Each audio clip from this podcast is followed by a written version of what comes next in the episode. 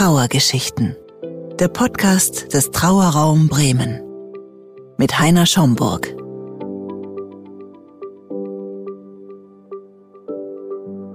Ich begrüße Sie recht herzlich zu unserem neuen Podcast.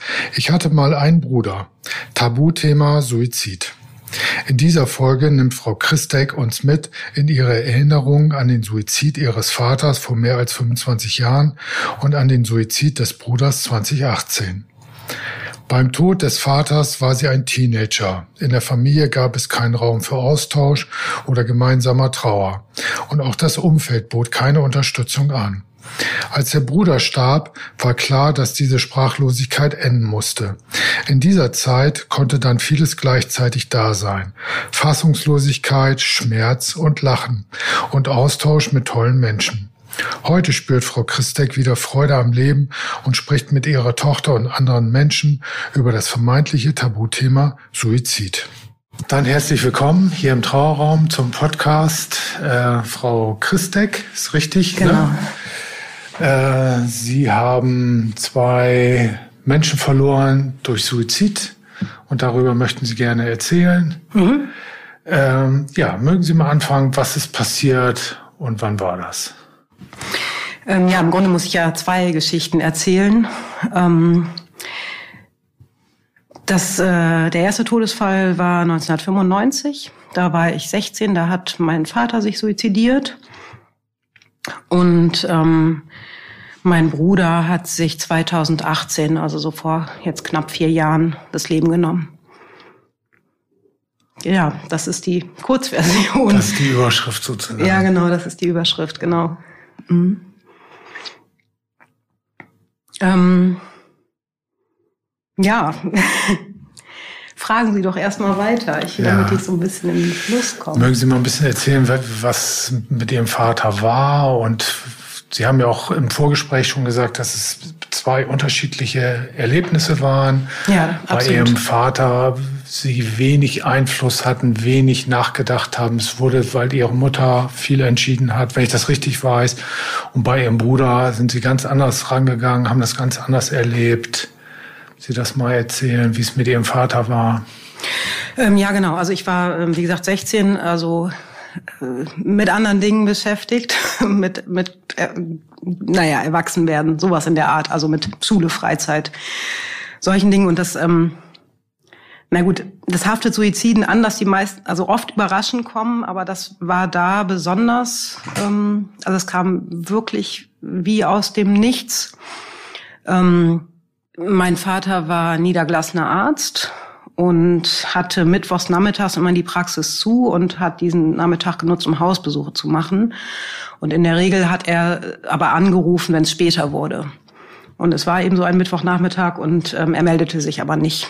Und es wurde irgendwie später und später und es war äh, nichts zu, also nichts zu erfahren. Und ähm, damals waren das ja immer was mit den Handys auch noch nicht so wirklich verbreitet. Deshalb konnten wir ihn auch nicht erreichen. Ich weiß auch gar nicht, ob wir es versucht haben. Also die Erinnerung ist auch sehr fragmentarisch.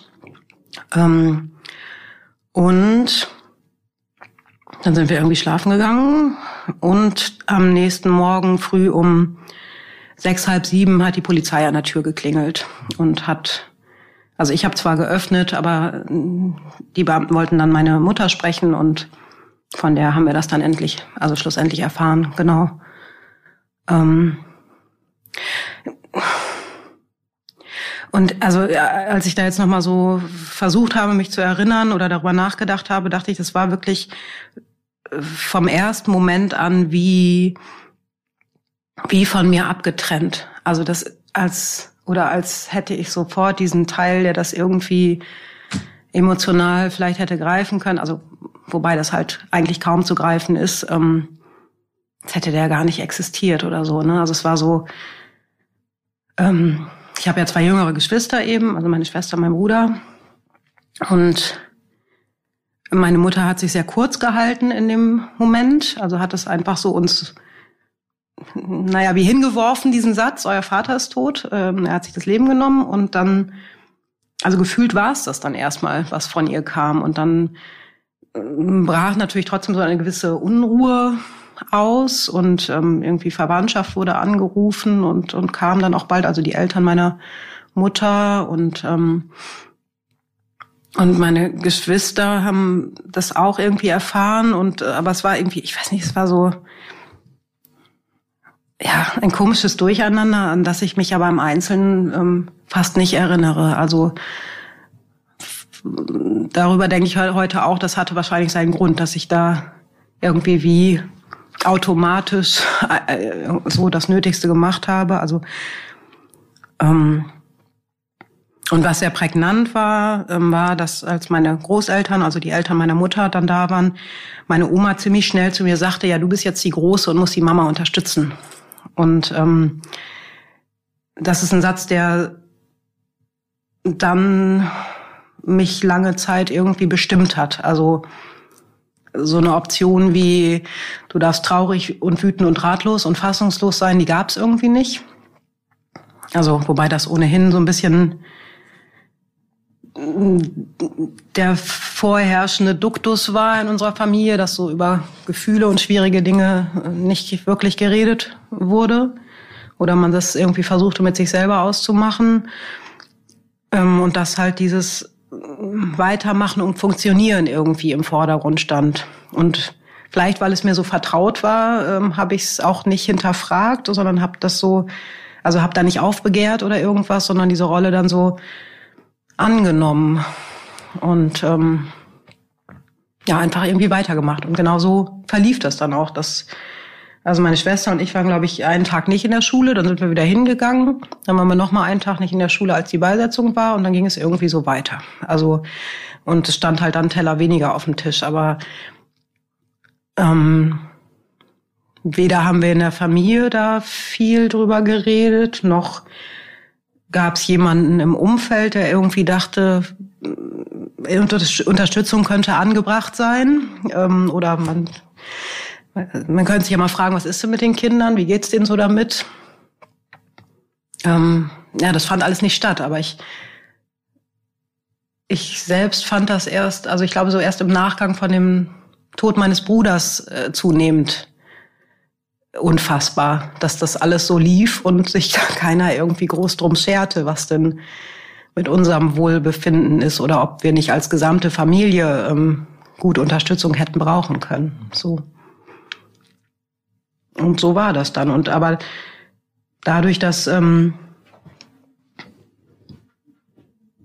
dass das einfach so passierte und ich da sehr wenig dran beteiligt war, ähm, also auch, also wie gesagt, der, der war tot. Meine Mutter äh, entschied, dass wir ihn auch nicht nochmal sehen sollen. Also wobei, na, sie fragte, ob ich ihn nochmal sehen will und beantwortete dann selber die Frage mit, nee, ich glaube eher nicht. Ne? Und dann hatte ich auch das Gefühl, ich habe da gar keine Chance oder Wahl mehr oder so. Also hatte überhaupt keine Zeit darüber nachzudenken, ob ich das vielleicht möchte oder nicht.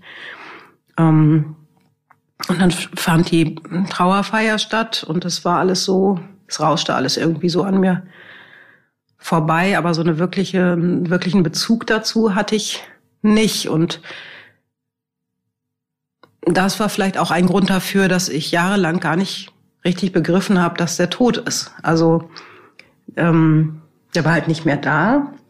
Aber dadurch, dass ich ihn auch tot nicht gesehen hatte und das alles irgendwie so wie in so einem anderen, weiß ich nicht, als ob ich das im Fernsehen sehen würde oder so stattfand. Ähm, diese ganze Organisation auch darum, also es gab dann unheimlich viel abzuwickeln, noch mit der Praxis und so weiter, aber es hat irgendwie meine Mutter mit, mit ihrem Vater zusammen und irgendwelchen Menschen gemacht. Also ist ja vielleicht auch gut, dass man dann die Kinder, die, also wir waren ja, also ich auch mit 16 war ja auch noch irgendwie klein, ähm, dass wir da nichts, nicht mit reingezogen wurden, aber äh, auch sonst sprach ja niemand mit uns darüber oder nahm sich unsere an und ähm, deshalb war das für mich viele, viele Jahre immer so, dass ich, wenn ich ein ähnliches Auto auf der Straße sah, dachte, ach, da ist er ja.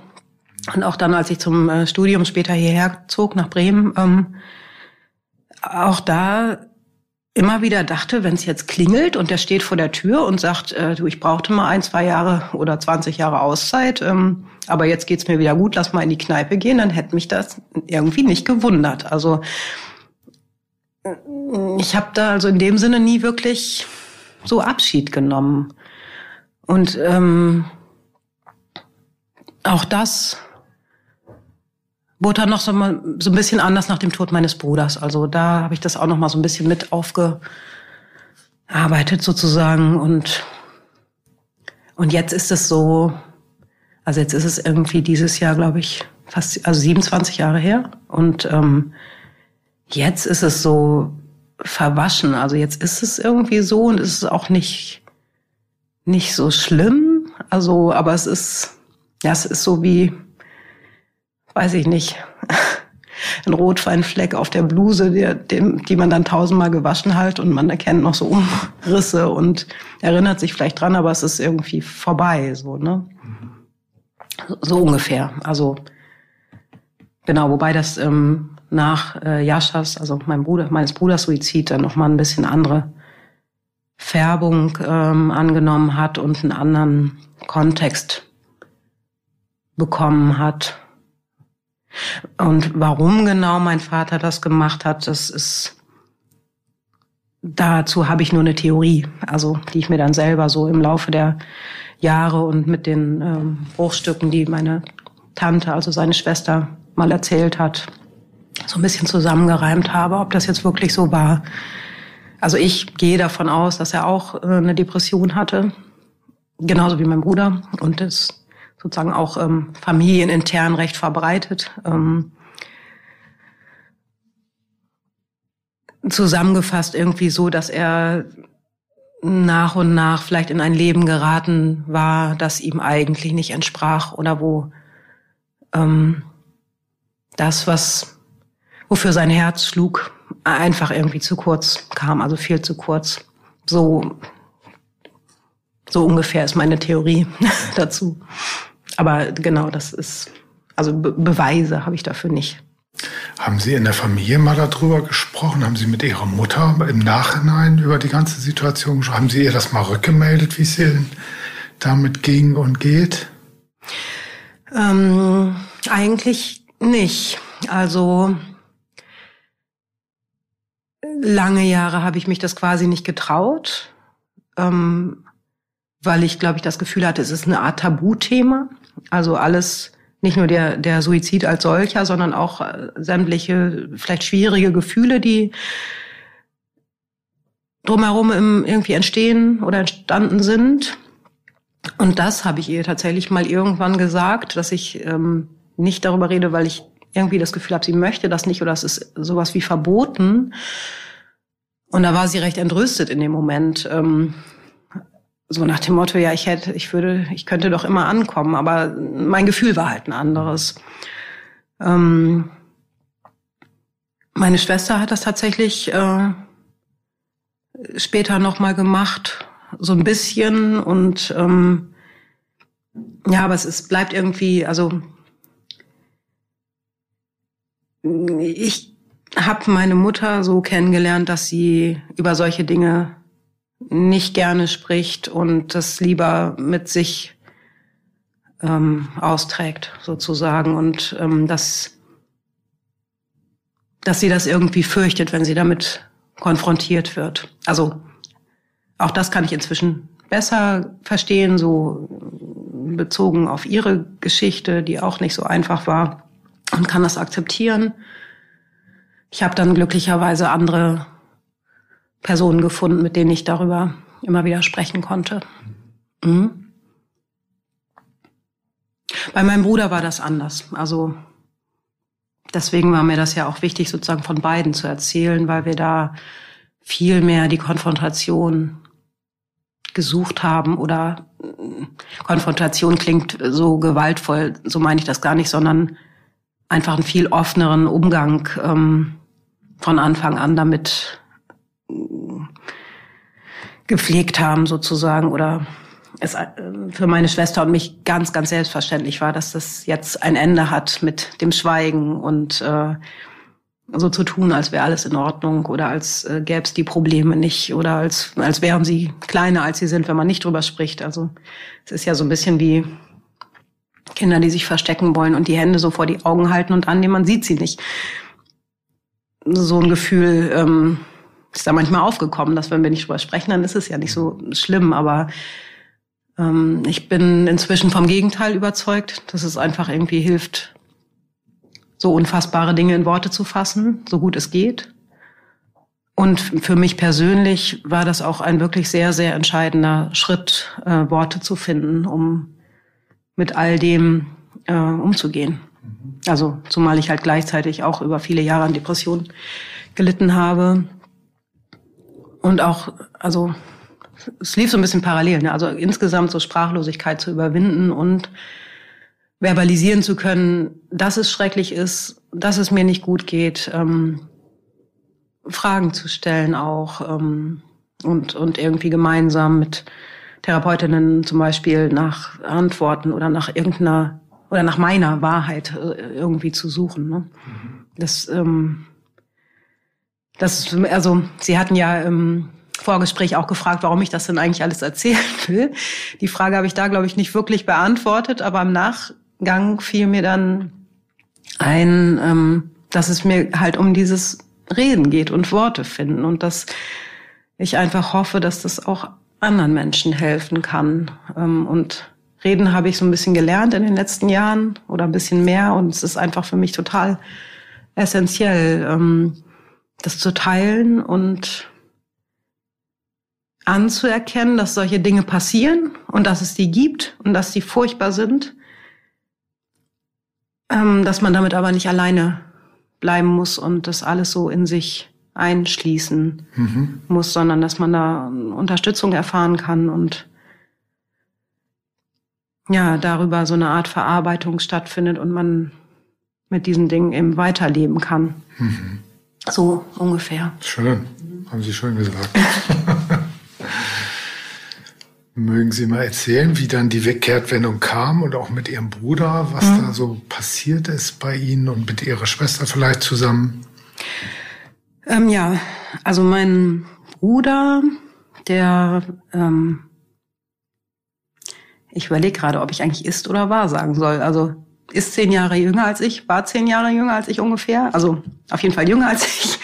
Ähm, wir hatten aber eine sehr enge Bindung eigentlich. Ähm, durch, also ich war zu Schulzeiten im, im, beim Rudern, im Ruderclub und er war in demselben auch und meine Verbindung zu diesen Menschen dort hat bis heute gehalten und dadurch hatten Jascha und ich immer so ein, eh schon so einen gewissen Draht und ähm, das zeichnete sich eigentlich schon so rund um sein, das Ende seiner Schulzeit, also so zum Abitur ab, dass es ihm, dass er nicht so richtig wusste, was er irgendwie mit sich anfangen sollte oder so, ne? Oder wohin es gehen sollte. Also er war ein unheimlich heller Kopf, ähm, wahnsinnig wissbegierig, gut in der Schule, was ich jetzt aus heutiger Perspektive auch so ein bisschen aufs äh, Funktionieren müssen schiebe, also so oder so ein Hang zum Perfektionismus, der zum Teil auch ein fast wie ein Symptom von einer Depression sein kann. Ne? Also ich bloß keinen Fehler machen, weil ich bin ja eh schon so ein, so ein Nichtsnutz und schlechter Mensch und äh, nix, also nichts wert. Also versuche ich wenigstens äh, gute Noten zum Beispiel zu erreichen. Und in den Jahren danach, also während seines Studiums, ähm, hat sich das eigentlich immer weiter ausgeprägt, dass er wirklich zunehmend unter Depressionen litt und die zum Ende hin immer schwerer wurden. Also ähm, wir hatten eine sehr enge Bindung, haben uns viel ausgetauscht, also auch weil wir beide eben äh, an dieser Krankheit gelitten haben, ähm, haben uns immer wieder versucht, gegenseitig auch so ein bisschen äh, auf die Füße zu helfen. Und ich glaube, im November 2017 war das, dass er am Telefon das erste Mal Suizidgedanken äußerte. Äh, ich, also er wohnte zum, in München zu dem Zeitpunkt, leider eben auch nicht um die Ecke. Und ähm, da konnte ich in dem Moment äh, gar nicht mit umgehen. Also ich habe, glaube ich, bin sofort in Tränen ausgebrochen und dachte so, oh nein, nicht schon wieder, nein, nein, nein, das darf irgendwie nicht passieren. Ne? Und war ganz erschrocken und habe mir das zwar angehört, ähm, aber wusste gar nicht richtig damit umzugehen. Also wie auch, für sowas hat man ja, gibt's ja auch irgendwie nicht so richtig so ein Drehbuch, außer vielleicht so generische Tipps von, wenn jemand das sagt, das, dann soll man es ernst nehmen und so, ähm, wie auch immer. Und ähm, er war da aber recht offen mit und das hat mich dazu veranlasst zu denken, wenn er darüber spricht, ist es nicht so, noch nicht so schlimm irgendwie, ne? Oder er, er äußert es zumindest und bittet damit, damit so indirekt um Hilfe. Und ich war auch nicht die, der einzige Mensch, der davon wusste, sondern es gab so vier, fünf äh, Freunde und Freundinnen und auch den äh, Lebensgefährten meiner Mutter, äh, die wir davon wussten und wirklich äh, wie so einen engen Kreis eigentlich um ihn gebildet haben und viel Kontakt mit ihm hatten und immer wieder, also der, der Lebensgefährte meiner Mutter hat äh, immer gesagt, egal welche Uhrzeit, ob Tag oder Nacht, ähm, bevor du irgendeinen Schritt tust, ruf mich bitte an. So, ne? Also die hatten eigentlich fast so eine Art Abkommen. Ja, und ich dachte, ich weiß auch nicht, was ich dachte. Also ich, vielleicht dachte ich sowas wie, das, das, das ist schon eine Menge oder das, er hat ja, er weiß ja eigentlich, da gibt's Menschen, an die er sich wenden kann, egal wie äh, schrecklich es ihm geht. Ähm, das perfide an dieser Krankheit ist natürlich eigentlich, dass man,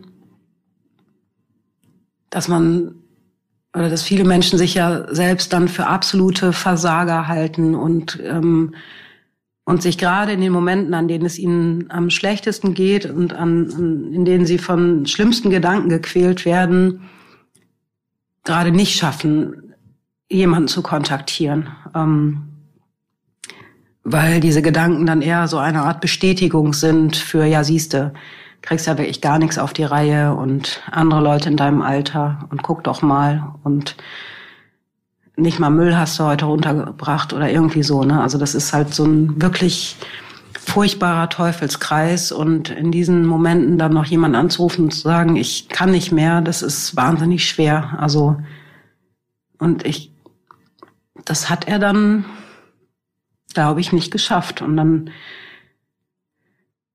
ja, weiß nicht, sind wir irgendwie so ein bisschen über den Winter, haben wir uns ein bisschen rübergerobbt. Weihnachten war er dann sogar noch hier in Bremen.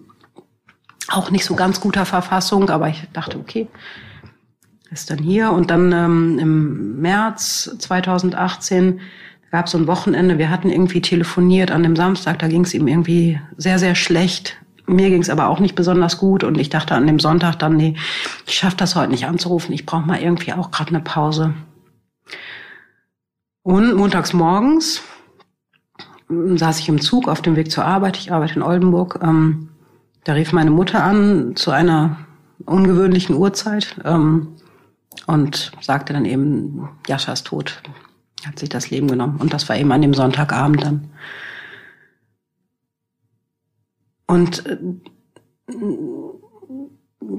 ich war zum Glück nicht alleine. Ein, ein, ein bekannter Freund war bei mir, der hat mich dann irgendwie nach Bremen zurückbuxiert.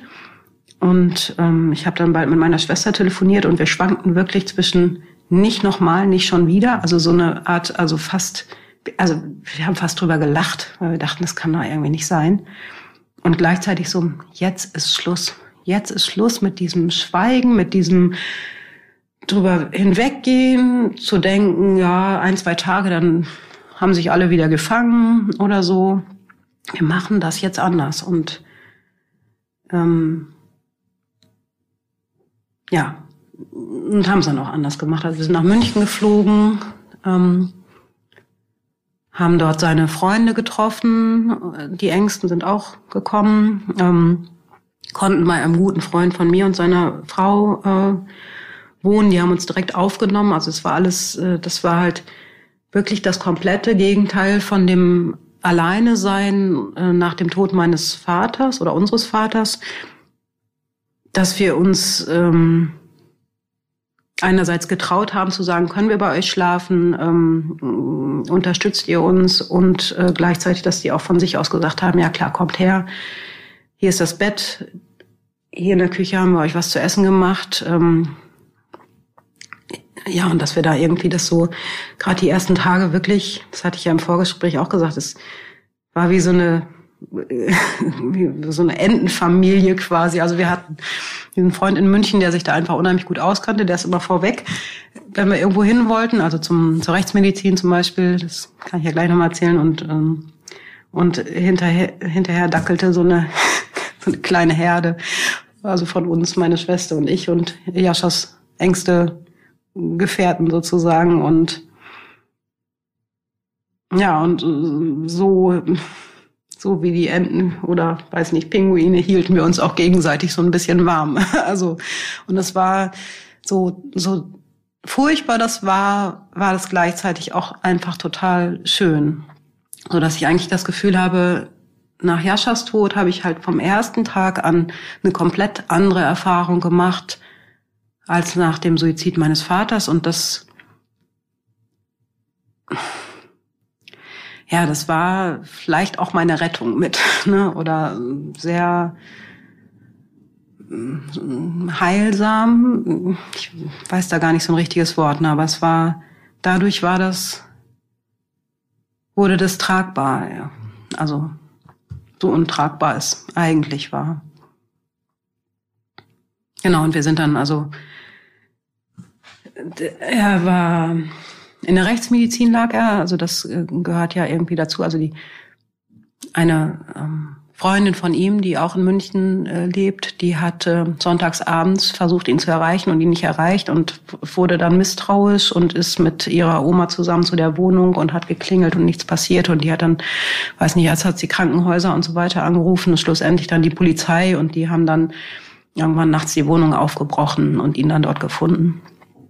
Ähm, und äh, hat uns dann auch, also ja, die war auch dabei und es war irgendwie so, ähm, genau, und äh, was ich sagen wollte, ist, das gehört dann ja dazu, dass ähm, ein Mensch, der sich suizidiert, in die Rechtsmedizin kommt und untersucht wird und ähm, dort lag er halt. Es war jetzt, es ist jetzt also von den Räumlichkeiten nicht so anheimelnd unbedingt, aber ähm, trotzdem haben die da so eine Art kleinen Abschiedsraum und da sind wir ja, wirklich so Kla Klassenfahrt mäßig mit irgendwie, ich weiß gar nicht, wie viele Menschen wir waren, sieben oder acht oder neun oder so, dahin. Die Pförtnerin guckte auch schon so ein bisschen irritiert. Ähm, und dann nahm uns der Rechtsmediziner dort in Empfang und der war wirklich auch sehr, also mitfühlend, ruhig, ähm, hat uns dann nochmal kurz erklärt, also die Todesart sozusagen, also wie ähm, wie Jascha sich das Leben genommen hat, hat erzählt, was das bedeutet, dass das zum Beispiel schnell geht und ähm,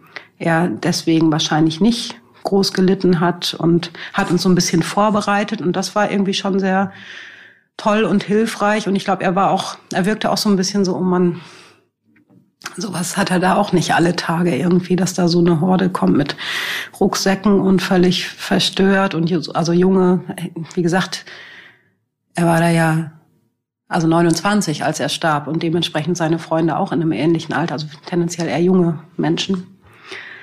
Und dann sind wir da so nach und nach ähm, in diesen Abschiedsraum und haben uns, naja, was heißt verabschiedet? Ne? Also ich glaube, es war gut, ihn tot zu sehen. Also um das irgendwie mal zu verstehen erstmal so. Ne? Also das wünsche ich niemandem, aber ich, also, und es war auch ganz eigen, also es, es ist, also, weiß ich nicht, es ist nie, mit nichts vergleichbar, so eine Situation, ne? Also, gerade nicht, wenn man denkt, vor drei Tagen haben wir noch telefoniert und jetzt liegst du hier und, ähm, und trotzdem war es, wieder gut, da nicht allein zu sein, sondern mit allen zu sein. Und wir hockten da auf dem Gang und ähm, haben uns gegenseitig getröstet und haben aber auch zwischendurch wieder drüber gelacht, weil das so absurd irgendwie war. Und das war, das war eben auch so toll. Ähm, ich kannte die ähm, engsten Freunde von meinem Bruder bis dahin nicht nur aus Erzählungen. Und ähm, schon als wir die getroffen haben, äh, am Vorabend irgendwie, die haben im Hotel geschlafen, war das irgendwie von Ferne schon klar, dass sie, das müssen die sein. Und dann haben wir vom ersten Gespräch an war sofort klar, warum die auch befreundet sind. Also die so vom wirklich auch vom Humor ähm, Ja, und das, das war so schön, dass da alles so gleichzeitig sein konnte. Ne? Also die, die Fassungslosigkeit, die, die traurig, die Trauer, die, der Schmerz und gleichzeitig immer wieder so, dass irgendwer irgendeine Anekdote rauskramte oder irgendwas vom Studium erzählte und wir dann aber auch wieder gelacht haben darüber, weil es, ähm, also er, dadurch war Jascha dann halt die ganze Zeit irgendwie auch noch so da, ne? Und es, das war unheimlich, naja, es war halt ähm, lebendig. Also, und das, es war nicht so eine plötzliches, so ein, so ein Cut, so ein Nichts wie bei meinem Vater, sondern es, es blieb irgendwie lebendig oder so. Und das, das war sehr schön. Es war nicht eingefroren. Ja, genau. Fällt mir so weiter zu ein. Sondern es war flüssig im Prozess, im, im Hier und Jetzt. Ja, genau, so kann man das sagen. Also diesen, diese Schockstarre hatte ich tatsächlich nur äh, im Zug, also in dem Moment und dann so ein bisschen den Tag über und danach ging's, war es aber sofort in Bewegung. Genau, das, das äh, stimmt. Das war nicht eingefroren, genau. Naja, und danach haben meine Schwester und ich eben ähm, ich war so eine knappe Woche in München und dann sind wir irgendwie bald nach Minden und haben dort angefangen, die ähm, Beerdigung und Beisetzung zu organisieren und ähm, dadurch, dass da dieser Ruderverein ist und äh, ich da viele Leute kenne, die wiederum selber viele Leute kennen, war das halt auch irgendwie, also wir hatten vor allem einen Freund, der sofort, also gesagt hat, auch egal was ihr wollt und braucht, ruft mich an oder kommt vorbei und, und wirklich egal was wir wollten oder brauchten. Der hat immer gesagt, ja, hier, dann machen wir hier, dann kenne ich den, ich rufe den mal eben an. Ja, nee, Quatsch, nimmt doch den. Ne? Also bis hin zu, ähm, dass wir nochmal so halb das Bestattungsunternehmen gewechselt haben, weil die erst war das Bestattungsunternehmen damit betraut, dass auch mein ähm, Vater sozusagen versorgt hatte, aber das ist so ein bisschen wirklich vom alten Schlag, ne? Also so die grauen Herren irgendwie, also ganz, da war nichts mit lebendig. Bis hin zu, dass der, als wir, meine Schwester und ich dort waren, äh, der, der eine sagte, ja, ja ich habe ja damals auch ihren Vater aus der Praxis geholt. Nee, das war kein schöner Anblick. Also ich dachte, oh, bitte. ja, also ganz oh. nicht besonders empathisch irgendwie.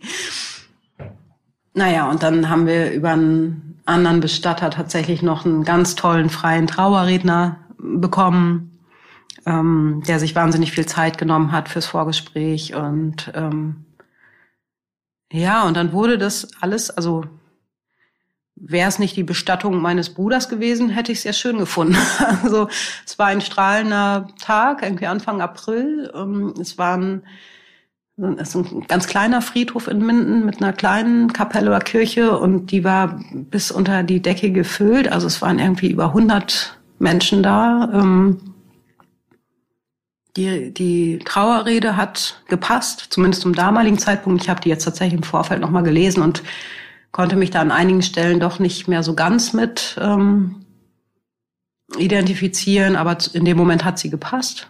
Und äh, ja, Jelka und ich, also meine Schwester und ich, hatten Musik ausgesucht, die so primär so Filmmusik, weil mein Bruder so gerne Filme mochte. Ähm, und danach die, ähm, also nach der Urnenbeisetzung, die Trauerfeier, die fand halt im Bootshaus statt, also auch nicht in so einer ähm, Arche rustikal Gaststätte, wie es sie da häufiger gibt, ähm, sondern auch an einem Ort, der für ihn eine Bedeutung hatte, der für mich und also wo wir einen gemeinsamen Freundeskreis auch hatten und wo vor allem auch diese ganzen Menschen irgendwie hinpassten. Und dann ähm, gab's da was zu essen und der dieser Freund, der sich ohnehin schon um viel gekümmert hatte, der hatte der hatte auch immer über Jahre Fotos gemacht und der hat also vom von dem ganzen Ruderbetrieb und hat die, die sämtliche Wände des Bootshauses waren gespickt mit Bildern von Jascha und er hatte auch noch Kommilitonen angeschrieben, ob sie auch noch was schicken könnten. Und so kamen die Leute dann vor den Wänden auch immer wieder ins Gespräch und sagten, ach ja, guck mal, und weißt du noch und da. Und seine, ähm, die Frau dieses Freundes hatte die, die Tische mit so Blümchen bestückt und an die Gläschen überall so kleine Zettel gemacht, mit, wo so Eigenschaften von Jascha drauf standen. Also es war wirklich Toll. unheimlich Schön. liebevoll, unheimlich, ähm, ja, auch wieder sehr lebendig. Ne? Also es war so, es konnte alles so seinen Platz haben. Und das war äh, auch so, dass wir dachten, ja, so hätte das Jascha oder Yoshi auch gefallen. Ne? Und das, ja, das war, ähm, das war einfach schön, muss ich so sagen. Also auch bei, bei aller Dramatik ähm, waren wir eben nicht alleine. Und meine Schwester und ich sind darüber nochmal, also wir haben ohnehin auch ein gutes Verhältnis, aber nochmal irgendwie enger zusammengewachsen, auch in der Organisation der Beerdigung. Ähm, ähm, weiß nicht, waren wir uns immer, also einer fing einen Satz an und der andere sagte ja, oder die andere sagte, ja genau, wollte ich auch gerade sagen, so machen wir das. Also da, das hat alles irgendwie so gepasst und ich, ähm, also ich neige nicht nicht komplett zur Esoterik, aber in manchen Momenten hatte ich so das Gefühl, dass das Universum wollte sich irgendwie entschuldigen. So nach dem Motto, ja, das war jetzt vielleicht doch ein Schlag zu viel, da muss ich jetzt mal irgendwie ein bisschen was gut machen. Also so. Ja, einfach weil, also ich weiß nicht, die, dieser, der Rechtsmediziner war toll, die Freunde waren toll und da und die, in Minden, die Menschen waren toll, vom Floristen über den Bestatter bis zum Trauerredner. Also, naja, und es ging dann für mich eben so weiter, ne, weil ich dann ja doch äh, nochmal einen schweren, eine schwere Krise hatte, einen schweren Zusammenbruch, nachdem diese ganze, also auch Beerdigungsorganisation ist ja doch auch irgendwie funktionieren und äh, wenig schlafen und die Gedanken rasen und ähm, naja, und später ging es mir, als dann so ein bisschen zur Ruhe kam, wurde es dann noch, noch mal sehr schwierig für mich. Ähm, und da ähm, es endete schlussendlich damit, dass ich für acht Wochen in eine Psychosomatik kam, in eine Klinik und auch da wirklich, wirklich großes Glück hatte, an ganz tolle Therapeutinnen und Therapeuten zu geraten, die diesen Weg dann irgendwie mit mir weitergegangen sind. Also die mit mir Worte gefunden haben, die mir geholfen haben, dieses Ereignis äh, noch mal besser in diesen ganzen Familienkontext irgendwie einzubetten. Also ich, so wichtig sozusagen mir das Herz ist, so wichtig ist auch mein Kopf. Also ich habe gerne so eine Erklärung oder will so wissen, ah ja, das ist passiert, weil, also mhm. kann man natürlich immer nicht ganz so sagen, aber es gibt da Zusammenhänge und das mhm. ist nicht alles ohne Grund irgendwie so. Ja. Und die mich gleichzeitig immer wieder auch an meine Lebendigkeit erinnert haben. Also damals im Sommer 2018 war das für mich eher Theorie, weil ich da wirklich sehr, sehr erschöpft und müde auch war und ähm, ganz wenig Lebenslust hatte. Ähm, aber so mit zwei, drei Jahren Verzögerung dringt es jetzt doch langsam durch oder ist es dann durchgedrungen und ähm, ich betrachte diesen Aufenthalt in dieser Klinik auch immer noch als wirklich ein, ja, immer noch als ein großes Glück und als etwas, das mir auch das Leben gerettet hat und mir Impulse gegeben hat, ähm, weiterzuleben und auch wieder Freude am Leben zu äh, haben. Also eine sehr entscheidende Frage während dieses Klinikaufenthalts oder ein, ein entscheidender Satz war, dass äh, ein Therapeut zu mir sagte, also ja, Sie, Sie können sich jetzt einfach für den Rest Ihres Lebens über diese beiden Suizide identifizieren und daran Ihr, ihr Sein festmachen oder Sie entscheiden sich zu gucken, wer Sie selbst sind und was Ihr eigenes Leben ist. Ich glaube, damals hat mich das eher empört, dieser Satz. ähm, dann habe ich es irgendwann verstanden und dachte, ja, genau. Also das ist passiert, das wird immer Teil von mir sein. Ähm, plus diese ganze Krankheitsgeschichte und Depression, die uns alle mehr oder weniger ähm, für viele Jahre auch beeinträchtigt hat, aber es gibt da auch was anderes, so, ne, und danach will ich jetzt gucken und das will ich finden, damit sich das hier auch irgendwie noch ein bisschen lohnt.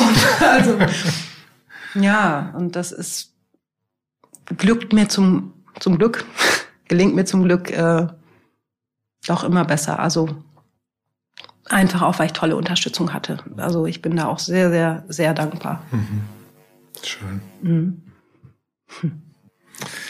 Ja, schön. Ich könnte Ihnen stundenlang weiter zuhören. Das ist ganz schön, wie Sie erzählen. Ähm, Sie haben das teilweise ja schon gesagt, was Ihnen geholfen hat. Ich glaube, das äh, haben Sie ja schon sehr ausführlich gesagt. Hat Sie irgendwas überrascht, womit Sie nicht gerechnet haben? haben Sie auch teilweise schon gesagt, ne, dass Sie auch überrascht waren, dass so viele Menschen und Freunde da waren und das ist völlig, es ist ja schon fast so ein bisschen so, wie Sie das erklären, so Yin und Yang. Mhm. Die eine Seite mit dem Vater, die andere Seite dann mit ihrem Bruder, wie Sie es erlebt haben.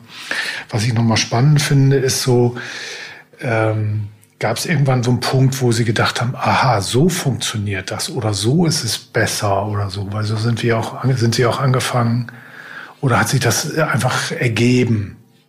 Oder gab es so Momente der Erkenntnis vielleicht? Oder jetzt bin ich auf dem richtigen Weg? Oder eher nicht?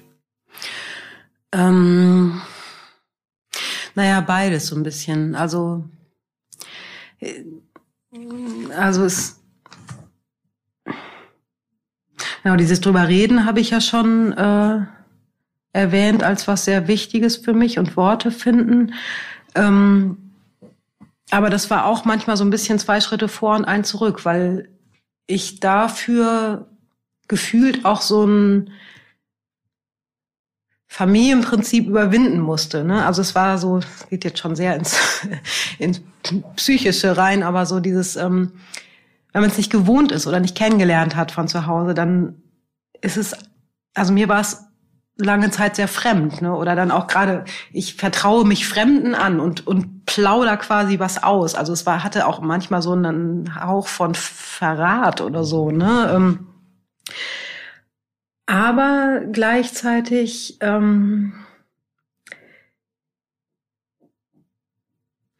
unterschwellig war ganz schnell das Gefühl, da da da muss ich weitergehen. Irgendwas stimmt da für mich. Also ohne, dass ich das so richtig greifen konnte. Ne? Aber ich, also so solch, solche Sachen gab es häufiger. Also das eine war das Reden, das andere ist so ein bisschen das Thema äh, Resonanz. Ähm, das ist jetzt, das, das ist ein Wort sozusagen, das mir in der Klinik auch so ein bisschen geschenkt wurde. Also dass ich, ich oft das Gefühl hatte oder auch so rund um den Tod meines Vaters, ich will was äußern oder kommunizieren, aber es, es sind überall nur Wände. Es kommt nur zu mir zurück, aber es gibt nichts und niemanden, das, das irgendwie aufnimmt und, äh, und auch bestätigt, ja, das ist schrecklich. So dass ich immer nur oder gefühlt lange Zeit nur mich selbst als Referenz hatte, aber da natürlich irgendwie nie wusste, stimmt das jetzt, bilde ich es mir ein? Äh, wenn andere sagen, das ist doch nicht so schlimm, ist es dann vielleicht wirklich nicht so schlimm, stelle ich mich an. Also das ist so eine ganz komische Gemengelage. Ähm, und das, also das war wirklich auch in der Klinik ein großes Thema, dieses äh, etwas äußern und zu merken, das Gegenüber reagiert darauf und, und geht damit so in, ja, in Resonanz und Schwingung sozusagen. Ne? Also, und das war was, was mich in der Klinik dann sofort auch berührt hat. Also weil ich das Gefühl hatte, ah, ich kriege ein Wort für das, was ich zum Beispiel unmittelbar nach dem Tod von Jascha mit den Freunden eben erfahren hatte. Und das ist was, was ich brauche, so, ne? Oder das, was ist, das ist wichtig für mich. Das brauche ich, um ja weiterleben zu können. Ne? Ich, ich und das, also genau, es war diese Ahnung da, das brauche ich und das Wort war da und so ein bisschen die Theorie, wie sich das dann anfühlt, aber das dann wirklich so wiederzufinden und am Ende auch mit mir selbst in Resonanz zu gehen sozusagen ne? und äh, für mich zu merken, ja, das stimmt für mich und das nicht und da, mich daran zu orientieren, das hat gedauert. Also mhm. da übe ich immer noch. Mhm. Genau, aber das waren, sind eigentlich so diese zwei Dinge, die für mich ganz, ganz entscheidend dazu beigetragen haben, dass es mir wieder besser gehen schön. konnte. Ja. Das haben Sie schön erklärt. Und zu der, zu der ersten Situation ist mir so eingefallen, so Isolationshaft ist das ja fast. Hm. Also in der Isolationshaft höre ich ja keine anderen Stimmen, ich sehe vielleicht gar nichts, ich habe überhaupt keine Resonanz, gar nichts. Bin ja nur mit mir. Mhm. Und in der zweiten waren Sie mittendrin. Ja, genau. Also auch nach Jaschas Tod, da war es so, dass mein, also ich hatte mein Kind schon, die, meine Tochter war damals drei und meine Schwester hat auch zwei Kinder. Die, die Kleine war da erst eins ähm, und der ältere Bruder, also ihr älterer Sohn, der war, jetzt muss ich es mir glatt überlegen, sieben, ja, ungefähr. Ähm, und ähm, da war dann natürlich auch die Frage, wie wie gehen wir mit den Kindern jetzt um? Ne? Also wie sagen wir, also die hatten nicht so einen sonderlich engen Kontakt zu Jascha, einfach weil der auch in München und weit weg wohnte. Ähm, aber uns war auch da klar, wir machen das nicht so, wie es mit uns gemacht wurde. Also einfach so, wir, wir reden nicht darüber, wir tun so, als wäre das nicht schlimm oder als wäre da nichts passiert und als würde auch uns das nicht weiter berühren. Das stimmt für uns nicht. Also ich, das klingt so ein bisschen vorwurfsvoll. Ich, ich werfe das meiner Mutter zum Beispiel gar nicht vor, weil ich mir zumindest inzwischen erklären kann, warum sie so gehandelt hat. Und das ist für mich okay so. Ich kann es nachvollziehen. Ähm, nur für uns haben wir entschieden, dass wir das anders machen wollen und dass wir selbst, also auch ich meiner dreijährigen Tochter, das nach und nach erzählt und erklärt habe und auch wirklich gesagt habe, ja, er hat sich selber das Leben genommen. Also das kam dann erst später. Ich meine, mit drei reicht, also muss man dann irgendwie auch so ein bisschen kindgerechte Worte finden, aber das ist bis heute immer mal wieder Thema. Also jetzt ist sie sieben und ähm, immer mal wieder sprechen wir darüber und ich scheue mich nicht davor. Also ich will nicht, dass sie auch in so eine Sprachlosigkeit oder so gerät oder eben in so eine gefühlte Isolation. Ne? Also das ist so das, was ich, glaube ich, ganz am Anfang sagte, dass die Dinge sind da. Also dann kann man auch drüber reden. Mhm. Oder sie, sie gehen nicht weg. Oder gerade für Kinder, die sich das vielleicht selber noch nicht so erschließen können, was denn da gerade passiert, ist es, finde ich, ist total wertvoll zu sagen, komm, ich, ich versuche es dir so gut ich kann zu erklären. Ja. Oder, oder zumindest bei dir zu sein. Vielleicht ja. weiß ich auch manchmal keine Erklärung, aber wenn ich merke, du bist traurig oder verstört oder so, dann begleite ich dich da irgendwie. Genau. Ja, so.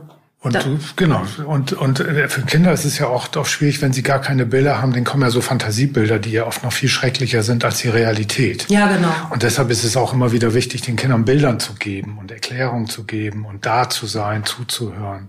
Mhm. Ja, schön. Ja, die waren dann auch mit bei der ähm, Beisetzung und Trauerfeier. Ähm, ja, also äh, es war irgendwie, bei meiner Tochter war es ganz interessant. Ich glaube, ähm, mein damaliger Partner und ihr, also ihr Vater sozusagen, ging dann irgendwann mit ihr raus, weil sie so ein bisschen unruhig wurde. Also ist ja dann auch vielleicht für ein dreijähriges Kind nicht so besonders spannend, in so einer Kirche zu sitzen und nicht so richtig zu verstehen. Ne? Also es hat ja immer so beides, also so zwischen irgendwas passiert hier, was wohl Bedeutung hat, aber irgendwie ist mir auch ein bisschen langweilig. Ne? Das passiert ja immer so alles gleichzeitig. Ging ja irgendwann mit ihr raus, also sie und dann war sie auch mit am Bootshaus, keine Ahnung. Und also ein, zwei Jahre später also es war wirklich schon eine ganze Zeit vergangen. Da brachte ich sie abends im Bett und dann sagte sie auf einmal, Mama, bei der Beerdigung von Onkel Yoshi, da war so ein Mann, der hatte so einen Anzug an und der hatte sowas in der Hand. Also da, da spielte sie mir quasi so eine Szene nach, die, glaube ich, so nicht so richtig in echt stattgefunden habe, hatte, aber die sie irgendwie, irgendwas hatte sie da mitgenommen und musste mir das nochmal so demonstrieren, wie das war und was der in der Hand hatte. Und ich stand da, du standst ja da und ich stand hier, also hat mir das wirklich so fast szenisch nachgespielt und es hat mich sehr berührt. Also weil ich dachte, ja, Kinder sind auch nicht zu klein für sowas. Die kriegen das einfach mit und ja. ähm, und ja, das ist natürlich, ähm, habe auch ich die Tendenz, irgendwie mein, mein Kind vor dem Bösen der Welt zu schützen, aber es nützt ja nichts. Also es ist ja auch nichts Böses. Nee, genau. Also das, das ist ja Trauer. Ja. Trauer ist ja noch ein ganz normaler Zustand, der, den wir uns, den wir bekommen haben, um mit so einer Situation umzugehen. Genau, das, aber das ist interessant, wie Sie das sagen. Genau, das ist nämlich, also das ist, glaube ich, eine, ähm, Assoziation, mit der ich so ein bisschen aufgewachsen bin. Also dieses ganze Trauer, Traurigkeit, Schwermut, äh, Kummer, Sorge ist irgendwas Schlimmes. So, also es ist gleich so konnotiert mhm. gewesen. Und das jetzt, genau, jetzt, jetzt ähm, sehe ich es nämlich eigentlich auch anders. Also mhm. jetzt denke ich, ja, es passieren Dinge und dann hat man Gefühle. Und das ist erstmal normal. So, genau. Ne? Genau. Ähm, und es ist ja toll, dass wir Gefühle haben, mit denen wir irgendwie reagieren können. genau. Ja. Und dass sie auch fließen dürfen und da sein dürfen und wir sie ausdrücken dürfen. Ja, und das ist eben, also da, das ist ja, da ist ja wieder so ein bisschen die Parallele zwischen Suizid und Depression, also die ja eh zusammenhängen, aber das, auch Suizid ist ja sowas, also ich, in meiner Wahrnehmung nicht mehr so tabuisiert. Ich glaube, aber in echt immer noch so ein bisschen, dem haftet immer noch irgendwie so ein bisschen was an. Mhm. Und ähm, also die Trauer bei so einem Todesfall ist schon so ein bisschen vermeintlich heikel und, und Depression hat ja auch irgendwie eigentlich was mit, vor allem mit nicht fühlen zu tun. Und von daher ist es für mich auch wirklich so eine parallele Entwicklung, ne? Also dieses so wieder zu entdecken und zu denken, ja, es, ich habe Gefühle und das ist wirklich toll. Ja, super. ja. Stimmt. Mhm. Genau. Ja. Ähm, was haben Sie gelernt? Haben Sie auch schon beantwortet? Ja, eigentlich, ich habe schon alles erzählt. Ja, Sie haben schon so viel erzählt. ja. Eigentlich schon super. okay. Haben Sie sich schon Gedanken gemacht über Ihre eigene Bestattung? Ähm, ich habe über diese Frage nachgedacht, nachdem ich mir einen Ihrer letzten Podcasts angehört hatte. Also noch nicht ganz ernsthaft. Ähm, wobei ich jetzt äh, sicherer bin, dass ich es auch gern lebendig hätte. Also ich stelle es mir irgendwie hell vor, was auch immer das bedeutet.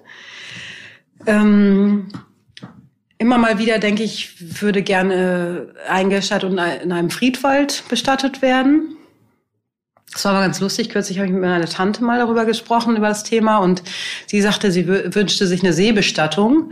Und das wäre doch, ähm, äh, und dann meinte ich, ach, Seebestattung, ich weiß nicht, dann, dann findet man ja gar keine Ruhe. Dann schwappert man da ja immer überall so rum.